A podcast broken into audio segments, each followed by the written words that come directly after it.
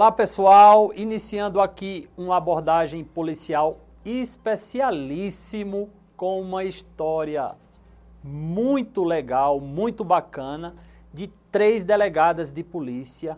Olha só, três delegadas de polícia, irmãs, e que inclusive duas delas foram investigadoras de polícia e uma delas escrivã.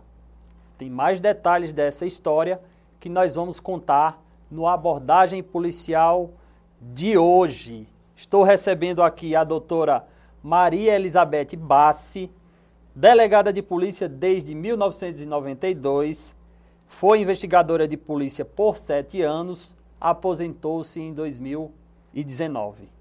A doutora Maria Janete Valone ingressou em 1982 na carreira como investigadora de polícia. Em 1984 foi nomeada como delegada e aposentou-se em 1998. E a doutora Maria Solange Valone Bassi. A doutora Maria Solange está na ativa, ingressou na Polícia Civil em 1992 como escrivã de polícia. Em 2001 foi nomeada delegada e neste ano de 2023 completa 31 anos de polícia aqui no estado de São Paulo. Olha só que história interessante dessas grandes delegadas de polícia. Doutoras, prazer enorme recebê-las. Gostaria que vocês contassem um pouco o que despertou em vocês essa ideia de todas se tornarem, primeiramente, investigadoras, escrivã de polícia e, posteriormente, delegadas. Bom, vou começar falando porque começou é, com meu marido. eu, quando tinha 19 anos, conheci o delegado Antônio Rossi dos Santos, com quem eu casei, tive duas filhas, né? E por incentivo dele, eu trabalhava em escola e ele me incentivou a prestar o concurso para investigadora de polícia. E prestei o concurso e em 1982, é, eu comecei a carreira de investigadora. Depois e, prestei concurso para delegada, depois de 10 anos, e também entrei como delegada, tudo incentivado por ele, né? E as minhas irmãs também, porque ele sempre falou com a gente, né, de, de estudar, presta concurso também para delegado, que é uma carreira tão bonita, né, tão gratificante. E as duas também prestaram o concurso e entraram. Então, posso só complementar, claro, Jane? Então, nós somos né, de uma família bastante humilde. Né? Nossa mãe era costureira, meu pai era marceneiro. E, mas ele era uma pessoa que sempre deu muito incentivo para que nós estudássemos, apesar dele não ter sequer completado o terceiro ano primário. De forma que, quando a minha irmã casou, passou nesse concurso delegada, eu também já tinha casado, eu tinha quatro filhos e eu, eu, optei por ficar durante alguns anos em casa, cuidando das crianças, e a minha irmã falou assim, minha irmã e meu cunhado, né, falaram, Beth, começa a estudar, vai cuidando das crianças, mas vai estudando também. Nós já tínhamos o colegial completo e de forma que eu comecei a estudar. Naquele ano, eu lembro de 1985, nós, eu passei no concurso eh, tanto do Banespa quanto para investigadora de polícia. Optei pela carreira de policial, da qual até hoje eu não me arrependo, foram os, o período melhor da minha vida, como eu sempre digo. E disso, nós, é, como investigador, eu consegui, né, através disso, pre, é, fazer o curso de Direito né? A minha irmã também foi fazer o curso de Direito, posteriormente a nossa irmã caçula, e nós fomos prestando os, os nossos concursos.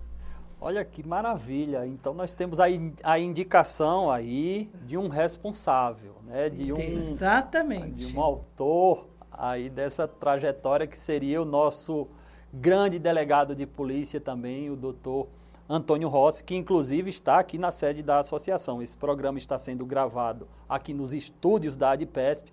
Doutor Antônio Rossi está aqui conosco, ali no nosso centro de convivência. Doutora Solange. E aí, a senhora foi no, no, no, no, na no embalo, na mesma caminhada. Na verdade, eu queria complementar, né? Que o nosso sonho sempre foi de nós fazermos um curso superior. Mas, como disse a Beth, nossa família é uma família muito humilde.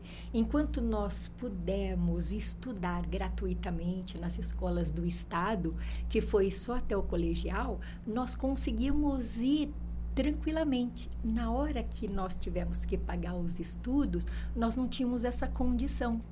Então, o doutor Antônio Rossi dos Santos, né, nosso amado cunhado, ele adotou a nossa família nesse sentido, né? Nos incentivando, ó, vamos prestar um concurso primeiro onde você não precisa do nível superior e vocês vão custear os estudos de vocês com este salário, né? Então, ele é o nosso grande incentivador. Quando eu passei para escrivão de polícia, né? Ele me perguntou o que, que eu gostaria de fazer posteriormente, né? Eu falei assim, o que eu mais quero é fazer a faculdade. Então, eu tive muitos privilégios na Polícia Civil, privilégios de trabalhar com pessoas maravilhosas, que, assim como o meu cunhado, continuaram me incentivando né? Dr. Alberto Coraza, que vocês devem conhecer, faleceu há pouco tempo. Trabalhei com ele durante um certo período onde eu fiz a faculdade, que por coincidência foi a mesma faculdade que ele também tinha cursado. Posteriormente, fui trabalhar com o Dr. Alberto Angerami, né? É uma pessoa assim do mais alto conceito dentro da Polícia Civil Sim. até hoje, né? E ele me incentivou muito e me auxiliou muito a continuar os meus estudos para passar para delegado. Então eu falo assim, você também já tinha quatro filhos.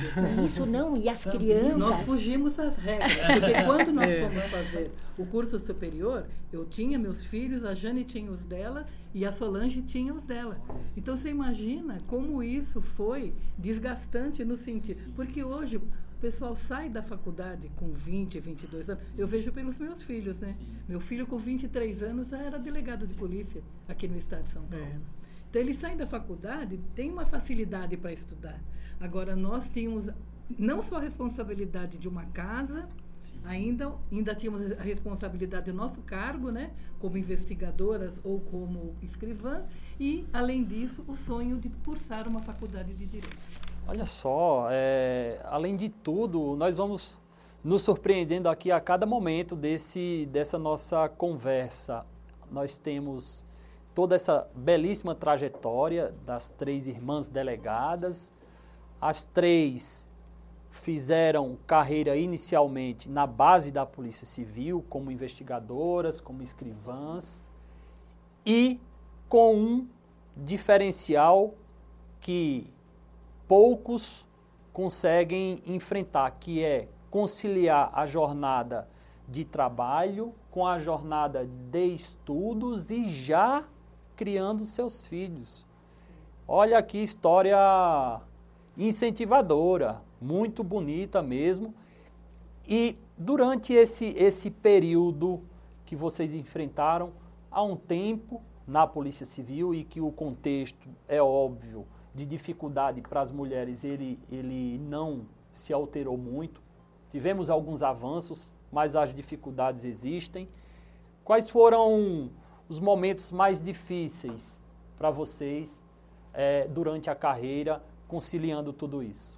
Da minha parte, eu posso dizer que os momentos mais difíceis são aqueles em que você tem que deixar sua família em casa, seja no Natal, seja no Ano Novo, não interessa se é o aniversário do seu filho, dia das mães, dia dos pais, para você tirar um plantão policial. Ou a qualquer hora da noite em que, em que ocorre um caso mais grave que você é chamado para atender na delegacia, como era no caso do, do interior, em que nós respondíamos à distância.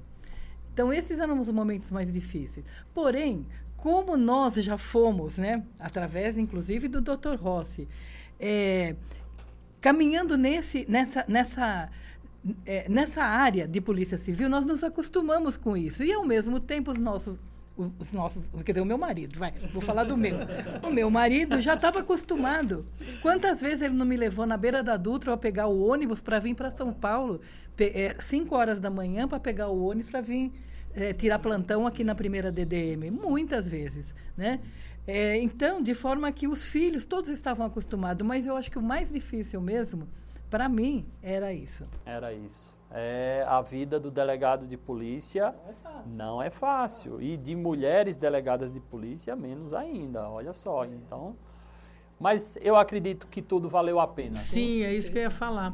É, como ela disse, a gente sacrificou um pouco a família, os filhos, marido, e, mas eu acho que esse sacrifício, esse, todo esse esforço valeu muito a pena porque a gente conseguiu, é, a gente acredita nisso, que conseguimos construir uma carreira digna, justa, Brilhante. aquilo que a gente acredita, Sim. né?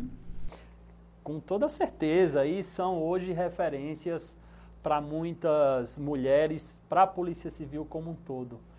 E temos também um filho delegado de polícia, é, que é uma, uma linhagem que não, não se encerrará tão cedo. acredito que os netos talvez vão trilhar também o mesmo caminho, quem sabe?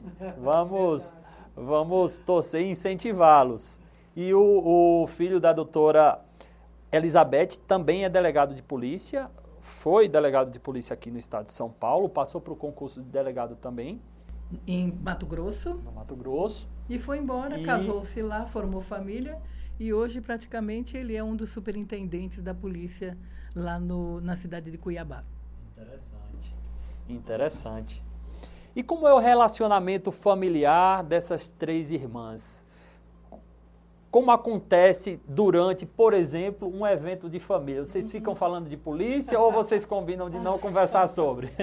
Não, a gente fala, né? Fala. De polícia. Quando nós, quando nós estávamos na ativa, né, que a gente se reunia assim para passar fim de semana, Natal, Ano Novo, aí uma contava para a outra quais foram os, os casos, casos, mais relevantes daquela é, semana. É verdade. Verdade. A gente conta. É. Agora, os nossos filhos até hoje eles falam, por quê? Os, a gente costuma é, aconselhar os filhos, gente, olha, quando vocês forem, por exemplo, sair com alguém, vejam bem com quem vocês estão saindo de carro. Porque se aquela pessoa for uma pessoa drogada ou que faça atrás, não importa que vocês nem saibam de nada, mas vocês vão ser penalizados praticamente igual. Então, né, a gente fala muito, não dirige bêbado. Não dirige bêbado. A mamãe, essa semana mesmo, fez um flagrante de uma pessoa que matou outra porque estava dirigindo sob efeito de álcool. E aí eu, eu lembro que os meninos falavam, mãe, você está ficando muito, você está ficando muito neurótica. Não, não é neurótica, a gente é realista e a gente vê, né? A gente vê a realidade. Mas entre nós mesmos, a gente contava, é, né? É. A gente até brinca que é, quando minha mãe era viva, ela a gente saía, ela toda mãe, o filho sai, a mãe fala, olha, leva a blusa, leva o guarda-chuva. E a minha mãe falava pra gente assim: pegou o colete à prova de balas, não esquece, é, não esquece a munição. Eu lembro sempre é, que ela falava da munição. Não esquece a arma. Ah, olha só, então já tinha as orientações da tinha, mãe. Tinha, as orientações da mãe eram essas. das mães normais. Das mães comuns, é. né? E de, filho, de filhas comuns, é. né? é, interessante. Mas, assim, a nossa convivência, além de a gente ser três irmãs delegadas, a gente é muito amiga. Então a gente, o que uma está pensando uma coisa, a outra já está fazendo. É então a gente é muito amiga, as três, muito unidas. Muito legal isso. Isso facilitou também muito. Né, o enfrentamento é, dessas dificuldades é, que, vocês tiveram. Né? É verdade. Uma, uma, conhece a realidade da outra. Então é, não havia, acredito eu, julgamento em relação a alguma situação específica de uma para com a outra e acredito que isso fortaleceu. Além do filho delegado e, do esposo delegado. Eu, tá, a gente estava conversando aqui antes de iniciar o programa, dizendo o seguinte: olha, vamos pesquisar no Brasil uma história igual a essa, tá? Três delegadas de polícia, três irmãs delegadas de polícia. Se tiver, talvez nós não consigamos o segundo passo, que é uma delas que tenha um esposo delegado. É. E o outro passo, o terceiro passo para nós fazermos um filtro é que uma delas tenha um filho também delegado. Eu acredito que aí a gente não vai ter caso igual no país, talvez no mundo, hein? Uhum. Não é isso? e nós falamos então de casos, é, e podemos citar aqui alguns casos que deram assim mais, vamos dizer assim, mais satisfação, mais orgulho que vocês realizaram durante a carreira e que a doutora Solange ainda já que a doutora Solange já realizou e pode continuar realizando na ativa. Quais foram os casos assim que mais deram aquele orgulho para vocês individualmente? Olha, no meu caso, né, é, nós atendemos casos assim que a gente tenta esquecer, né? Nós que temos família, né? Porque não tem como nós termos nossos filhos, nossos netos, nossos irmãos, né? E não nos colocarmos no lugar daquelas pessoas que estão naquele enfrentamento difícil, né? Mas minha mãe, ela é uma pessoa que, assim, que é, ela não tinha o curso primário. Só que ela sempre foi uma grande incentivadora dos nossos estudos, sempre naquela época era muito difícil, né? Nós não tínhamos dinheiro para comprar livros. Ela ia na casa dos vizinhos que tinham estudado no ano anterior ao nosso para tentar buscar os livros para nós cursarmos. Então, sempre nos incentivou a estudar com todas as dificuldades. E ela foi costureira no estado até ela se aposentar e ela trabalhava no setor de é, divisão de materiais, que tinha um setor de alfaiataria. Provavelmente vocês nem alcançaram esse tempo. e o que, que aconteceu? Chegou uma senhora na minha sala, eu trabalhava no 11DP, e lá é, nós sempre tivemos dificuldades, né? é, para você conseguir fazer um atendimento. E eu sempre atendi o público junto com o escrivão. Sempre levava um para minha sala, o escrivão levava outro para a sala dele para a gente atender o público. E é muito movimentado um CDP porque é muito centralizado ali na sexta seccional, onde eu tô há 22 anos, só na mesma seccional. Já passei por diversos distritos e chegou uma senhora na minha sala chorando Aí eu peguei, pedi para ela se sentar. Ela falou assim para mim, doutora, será que a senhora pode me ajudar? Mas o que foi que aconteceu? Eu estou fazendo um quarto na minha casa para porque eu sou costureira. Na hora você põe sua mãe ali, né? Sim. né? Eu sou costureira. E eu, é, como ficava tudo muita bagunça na minha cozinha, resolvi fazer um quarto. E hoje eu fui sacar um valor no banco e uma pessoa se aproximou de mim, fazendo que ia me ajudar.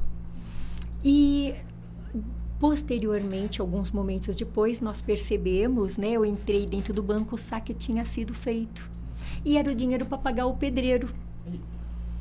Eu falei assim: olha, a senhora para de chorar, a senhora fica tranquila que eu vou fazer o boletim para a senhora contando tudo nos mínimos detalhes, o banco vai lhe ressarcir. Aí esquecemos a história, era só mais um caso. Uns dois meses depois, eu estou entrando na delegacia, essa senhora me aguardando. É, doutora, a senhora lembra de mim? Eu realmente não me lembrava. Ela Sim. falou: lembra, é o caso assim, assim. Hoje eu consegui que o banco me devolvesse o valor. Olha é só com o seu boletim de ocorrência. Eu fiz questão de trazer uma coisa para a senhora. Ela viu no boletim meu nome, fez uma toalha com meu nome bordado e me deu uma carteirinha com uma tesourinha, olha que era um chaveiro. Até hoje eu guardo. Que legal, olha, então, que história. Né, são coisas simples assim, mas que marcam a gente, né? Sim. Que história linda, que história né, emocionante, inclusive é, com diversos fatores aí, inclusive com o próprio arquétipo da mãe, da mãe costureira, né? E você ter realizar esse atendimento e ter esse resultado, esse é o trabalho da Polícia Civil. Não é apenas investigar grandes organizações criminosas, é atender o cidadão, aquela pessoa humilde que teve um problema e que nós vamos lá e resolvemos de fato e temos os resultados. Que história belíssima. Doutora Elizabeth. Eu, como trabalhei ah, durante uns 22 anos na Delegacia da Mulher, né? Nós também atendíamos criança e adolescente. Então, os casos que mais me impactaram nesse tempo todo foi realmente os casos de violência sexual contra a criança. Esses foram os casos que a gente pegava assim, com a psicóloga, assistente social, a gente tentava dar o maior, a maior atenção possível para que aquele caso fosse resolvido. E tinha um caso de uma moça que foi na delegacia com uma criança. Ela veio de outra cidade até, né? Ela veio com uma criança porque ela falou assim: Olha, eu vim aqui para ver se vocês podem me ajudar, porque o nome na certidão de nascimento da minha filha tá errada. Eles não puseram meu nome, puseram o nome da minha mãe. Daí nós começamos a conversar com ela e, e acabamos descobrindo que ela nem sabia que ela havia sido molestada pelo pai. Aquela criança que ela tinha era filha do pai dela. E naquela época nós não tínhamos essa facilidade de DNA. Nós tínhamos que trazer as vítimas que necessitavam desse exame aqui para o.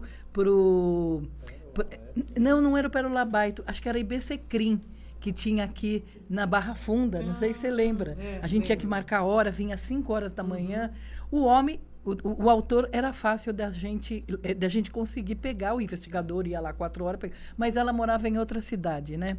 Eu falei assim, olha, então você vem no dia antes você vai dormir na minha casa. Até o meu cunhado, o meu cunhado falou assim, Beth, você, você tem muita coragem, você, eu vou falar para você, você é uma pessoa que é delegada porque você gosta mesmo. Não, eu falei, você vai dormir na minha casa, amanhã o investigador passa já com o autor, né, que era o pai dela, e nós vamos levar. Trouxemos essa criança realmente através do DNA, foi constatado por 99,99% ,99 que aquela criança era filha dele mesmo, enfim, conseguimos arrumar toda a documentação e ela veio nos agradecer depois, falando: Olha, eu vim procurar vocês por um motivo e vocês resolveram a minha vida por outro motivo, porque agora as coisas estão todas certinhas. Minha filha tem um nome que ela tem o direito de ter, né?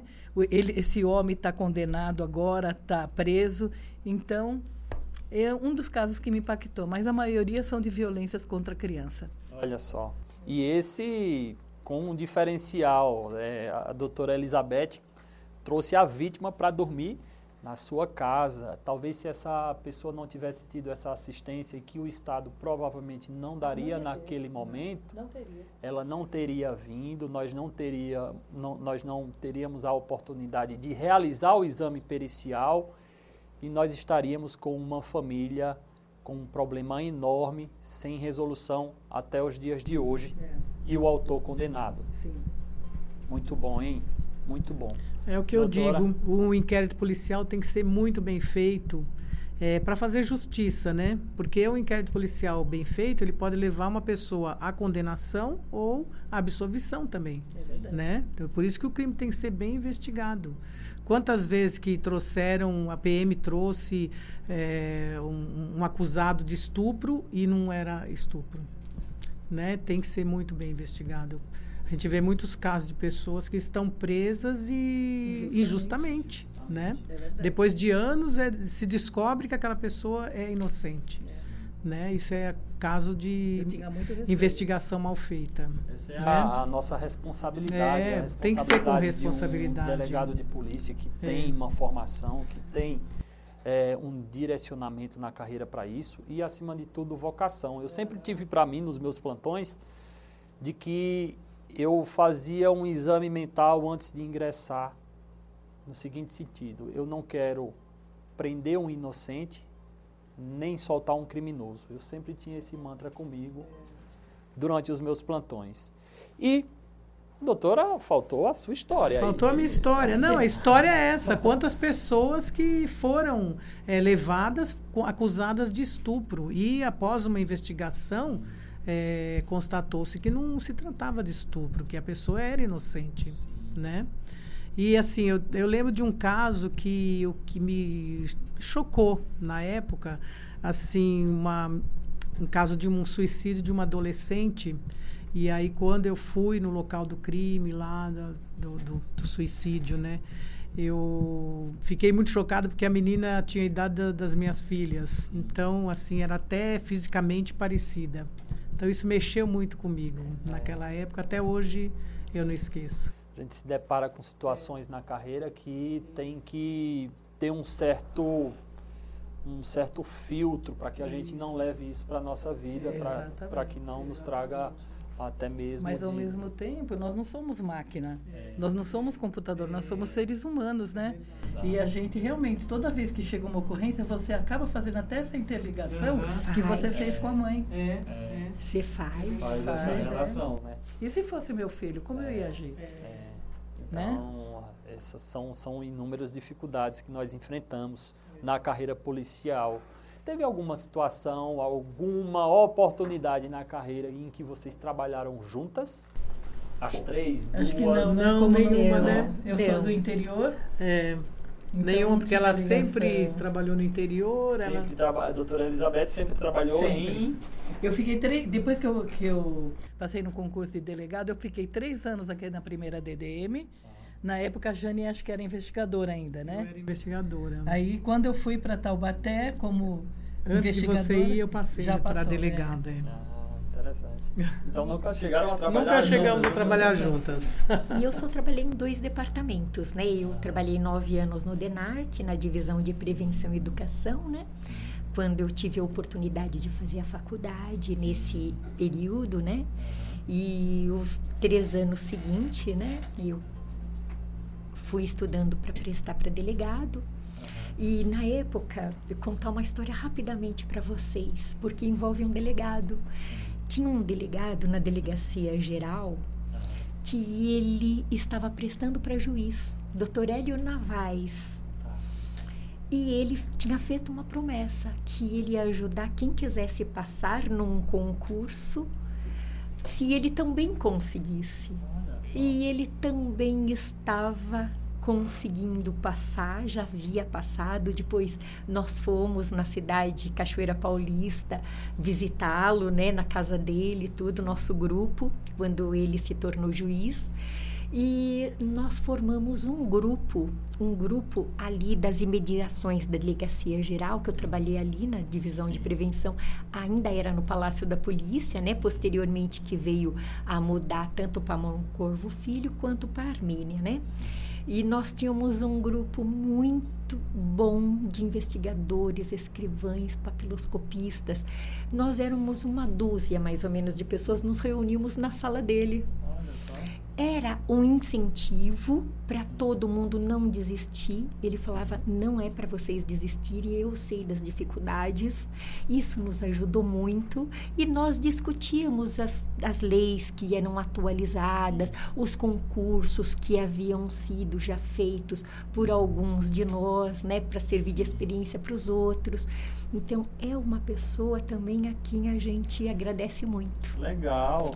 Muito bacana. E esse delegado já tinha uma visão bem realista, bem realista e bem modernista do que estava acontecendo. Porque antigamente, quem, eh, nós que éramos já da carreira policial, mas não éramos delegado de polícia, éramos muito preteridos para passar num concurso para delegado ou outro concurso melhor, né? É. E porque eles achavam que do momento que você tirou um investigador da linha de frente para pôr como delegado de polícia, eles estavam perdendo um funcionário. Essa era a mentalidade na época. É, imagino. Imagino aí todas as dificuldades que foram enfrentadas. Uhum. É, eu tenho uma certa até afeição por essas histórias. Eu também fui investigador de polícia antes de me tornar delegado. E nós, de fato, precisamos ter muita força de vontade e de outro lado também é um incentivo a mais, você já dentro da carreira policial. Então os concurseiros de plantão, prestem atenção na história dessas três irmãs. Elas iniciaram na base da polícia, embora com dificuldades de acordo com as jornadas, mas de outro lado tinham incentivos, inclusive incentivos internos para que galgassem aí a posição de delegadas de polícia. Muito bom, muito bom mesmo. Esse nosso programa, acredito que vai ter uma grande repercussão. Essa história é muito interessante. Estou muito feliz de, de, de fazer esse, esse, essa gravação aqui com as senhoras. A pergunta: a mulher, a delegada de polícia, é respeitada na comunidade? Ou chega algum engraçadinho lá querendo é, cantar de galo na delegacia? Vocês têm que colocar esse cidadão ou essa cidadã também no lugar deles? Como é que funciona? Bom, Eu digo o seguinte, lá na delegacia, eu, eu não, não tenho jeito de brava, pelo contrário, nossa DDM era uma DDM em que nós éramos uma família, sabe? A gente almoçava junto, fazia tudo junto. Então eu não tenho jeito de brava, mas, as, mas você sabe que os, principalmente os indiciados, suspeitos, chegavam na delegacia e tinham muito respeito. Eu me lembro que, uma, que certa ocasião, nós mandamos uma intimação para um, do, um, um dos agressores, né? Ele, e, a mulher dele foi lá na delegacia e falou para mim assim: Olha, doutora, a intimação chegou. A hora que o investigador virou as costas, ele rasgou a intimação e disse que não ia, não vinha aqui não falar com esse bando de piranha. Hum, Aí eu falei: Ah, é? Então a senhora aguarda aqui um pouquinho. Chamei os dois investigadores que eu tinha, né? Falei: Vai lá e pode buscar ele. Ah, doutor, ele está lá na obra, ele está lá, ele é pedreiro, tá Então, qual é o endereço? Pode ir lá buscar ele na obra, é melhor ainda. Aí os investigadores o trouxeram, ele sentou ali. Aí eu chamei todas as meninas, chamei, chamei a, a psicóloga, assistente social, as escrivãs, os investigadores, falei, vocês meninos, pode ficar lá fora. Chamei todas, todas as meninas, estagiários, sabe? As, tudo assim em volta dele, ele sentadinho ali. Aí ele, eu falei assim, escuta, é verdade que o senhor rasgou a intimação e disse que não vinha falar com esse bando de piranha? A qual delas o senhor está se referindo? Aí ele, muito, né, tremendo assim, ele falou assim: não, de jeito nenhum, aqui isso é invenção daquela mulher. Eu jamais ia, ia faltar com respeito com a senhora. Então, na verdade, eles na delegacia, eles, é, eles é, respeitam muito. Os mesmos policiais militares, a guarda, civil, a guarda é, municipal, sempre teve muito respeito ao chegar e se dirigir à autoridade policial, né, que estivesse lá, é, independente de ser homem ou mulher. Perfeito. Olha só, tremeu na base o homem lá, né? Todo. Ai, isso me fez lembrar uma história num plantão, né? No 83 DP é, tinha o Corrozinho, trouxeram um, um cara bêbado que tinha batido na esposa, né? Aí o carcereiro colocou no corró. A escrivã uma japonesinha, assim, bem quietinha, foi lá no fundo, na carceragem, e falou com as presas lá, né, alguma coisa, e o bêbado xingou ela de um monte de palavrão, né? Ela voltou assim, quase chorando, doutora, ele me xingou disso, disso, daquilo. Falei, nossa, jura? Aí eu fui lá no fundo do corró, eu tava com salto, sapato de salto desse tamanho, eu tirei o salto assim, falei assim, o que que você falou para a escrivã, que você xingou ela? Ele não, doutora, pôs as mãos para fora da grade. Pode bater, pode bater. A senhora pode bater. Olha só. É, é clássico em, a em delegacia. Pode. Clássico, é, é clássico. Ah, na hora do vamos ver, é, eles, eles afrouxaram. E, inclusive, uma situação clássica é de nós termos é, é, autores nas delegacias, principalmente quando envolve crime de violência doméstica, autores embriagados aí. Né, que, mas olha, muito bom, muito interessante. É, todas as histórias, histórias é, assim incentivadoras, histórias divertidas, histórias motivacionais. E eu fico extremamente feliz novamente de tê-las aqui. Repito, acredito que é o único caso de três delegadas irmãs no Brasil e nós estamos caminhando aqui para encerrar nossa conversa, uhum. infelizmente, mas teremos outras oportunidades, se assim Deus permitir. Sim. Gostaria que vocês dessem uma palavrinha final para a gente. Bom, apesar de o Dr. Rossi, meu marido, ter impulsionado a gente, a gente tem certeza que nós somos vocacionadas é, para carreira policial mesmo. E é, gratificante, a gente acha que fez justiça durante toda a nossa, todo o exercício da nossa função. Maravilha! E com isso nós encerramos aqui mais uma abordagem policial especialíssimo aqui nos estúdios da ADPESP. Não deixem de visualizar nossas redes sociais, YouTube, Spotify, Vejam também as pílulas que nós vamos soltando, trechos dessa entrevista no nosso Facebook, Instagram e até a próxima. Até a próxima. Até, doutor. Muito obrigado, obrigado da oportunidade. Eu agradeço. Obrigada. Eu agradeço.